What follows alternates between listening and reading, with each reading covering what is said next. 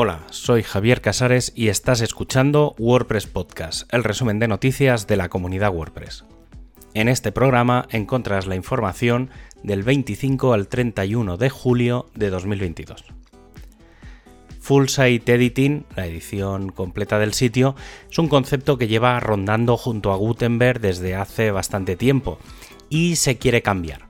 Y es que Gutenberg siempre se ha relacionado con el editor de contenido, por lo que en el momento de pasar al editor global se debía conceptualizar algo que acabó siendo el FSE, una extensión de las funcionalidades. Pero esa extensión ahora ya es un producto.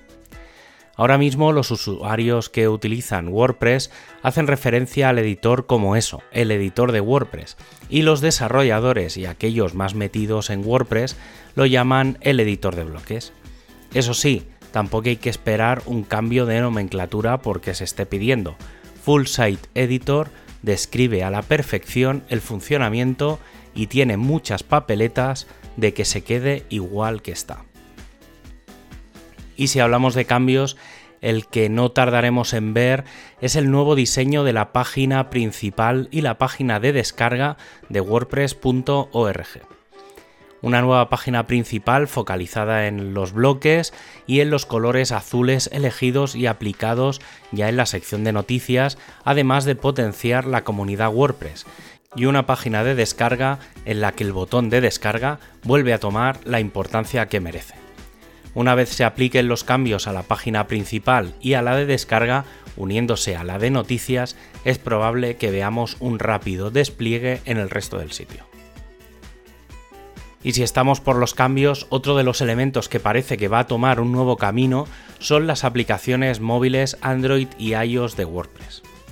Estas aplicaciones, creadas por la comunidad, en la mayoría de los casos requieren componentes de Jetpack o de WordPress.com para funcionar, lo que hace que muchos usuarios de versiones autoalojadas de WordPress no la utilicen. Y esto parece que va a cambiar. Uno de los primeros focos que cambiarán será el del registro y acceso, que te pedirá solo el acceso del panel de administración del sitio. El segundo foco va a ser el de centrarse en el núcleo de WordPress y no en elementos de terceros que han sido foco de trabajo en las últimas versiones y que no aplican a todas las instalaciones. Poco a poco, las aplicaciones de WordPress se centrarán en todos los elementos del núcleo de WordPress y los elementos extra se pasarán a la aplicación de Jetpack. WordPress 6.1 no saldrá a finales de octubre, sino que lo hará el día de todos los santos, el 1 de noviembre y esto supone un cambio del calendario habitual que sé que finalmente comenzará con la primera beta el 20 de septiembre y dos versiones extra las siguientes semanas. La primera versión candidata el 11 de octubre con dos versiones más y finalmente el 28 de octubre se hará la parada. Normalmente esta parada se hace 24 horas antes del lanzamiento, pero teniendo en cuenta Halloween y otros festivos que suelen aplicar a esos días en muchas partes del planeta, se dejará el sistema a la espera y se compilará la nueva versión el 1 de noviembre. El equipo de Core incluirá a Pocket Cast como proveedor o embed en las próximas versiones de WordPress, de forma que al incluir una URL de este proveedor de podcast, automáticamente mostrará la información de los episodios.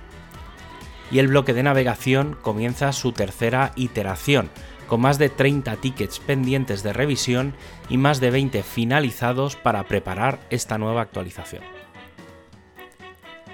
El equipo de performance ya ha enviado todo el nuevo sistema de WebP a la alfa de WordPress 6.1.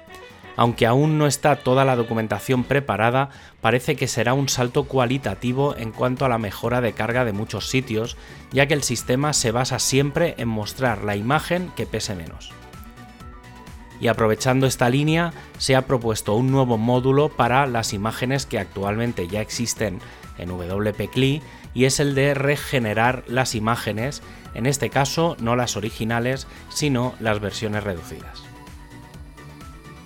El equipo de Themes ha presentado una ampliación de la previsualización de patrones no solo en 2022, como ya se había hecho, sino también en 2021, poniendo un ejemplo de tema de bloques y de tema clásico. Por otro lado, se sigue trabajando en la mejor solución para alojar las fuentes de los temas, tras la situación generada con las llamadas a las CDN. Aunque está la API de fuentes disponible, no queda claro cuál es el mejor lugar para almacenar las fuentes, ya que si un tema permite su cambio, con una actualización del tema se podrían perder. Por esto se plantean dos elementos. El primero de ellos es que los temas sean capaces de revisar si las fuentes ya existen y si no, guardarlas en la carpeta wp-content barra fonts. El segundo de ellos es que la política de aprobación de temas cambiará y no permitirá la llamada a fuentes externas. El equipo de mobile ha presentado la versión 20.4 de las aplicaciones de Android y iOS. En el caso de Android, todos los cambios se centran en el editor con mejoras en las galerías e imágenes y otras correcciones.